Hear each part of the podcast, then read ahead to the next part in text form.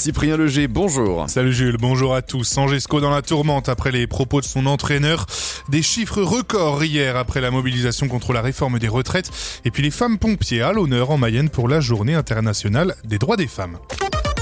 Après son dérapage sexiste, Abdel Boisama n'est plus entraîneur dans Gesco depuis hier soir. Lors de sa causerie d'avant-match à Montpellier ce week-end, il avait évoqué le cas Ilyes Chetty en déclarant, je cite, On a tous déjà touché des filles.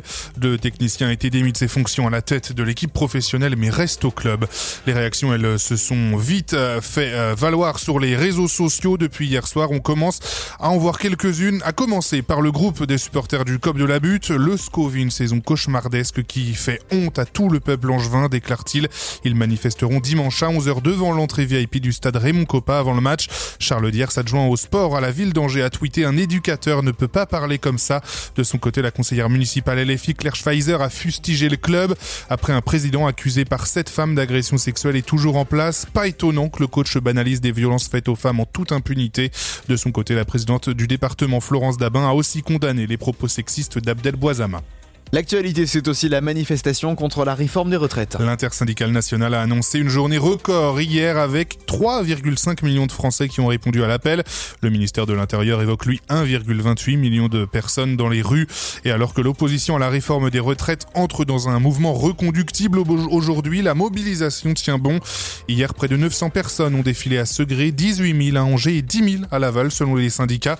Dans le cortège mayennais, une AESH et son mari, secrétaire dans l'éducation nationale, ont fait le sacrifice d'une journée de salaire pour défendre leur départ à 62 ans. Je perds une journée de travail une journée de salaire. Non, c'est pas grave parce que si c'est pour euh, gagner des années sur la retraite, euh, voilà, ça vaut le coup de le faire. Alors je l'ai pas fait à chaque fois, là c'est la deuxième fois que je le fais.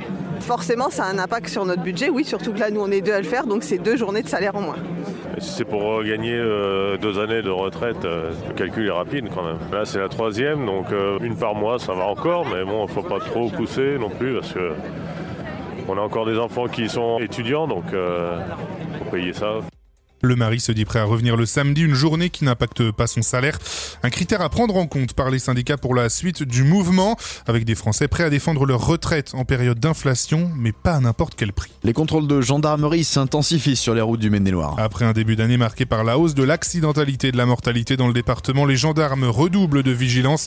De nombreuses infractions ont été relevées la semaine dernière, dont deux permis retirés après des excès de vitesse supérieurs à 40 km heure sur la 4 voies au Lyon d'Angers.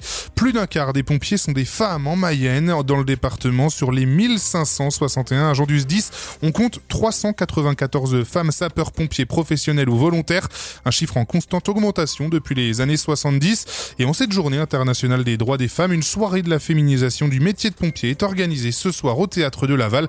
C'est à partir de 18h. Et puis un petit résultat sport, l'équipe de France de futsal s'est imposée 2-0 face à la Serbie hier à Laval. La météo pour terminer, Chris. Euh, le temps est doux, nuageux, venteux et pluvieux. Nuages ce matin, pluie en fin d'après-midi, le vent toute la journée jusqu'à 60 km heure, température 10 degrés ce matin, 12 cet après-midi. C'est doux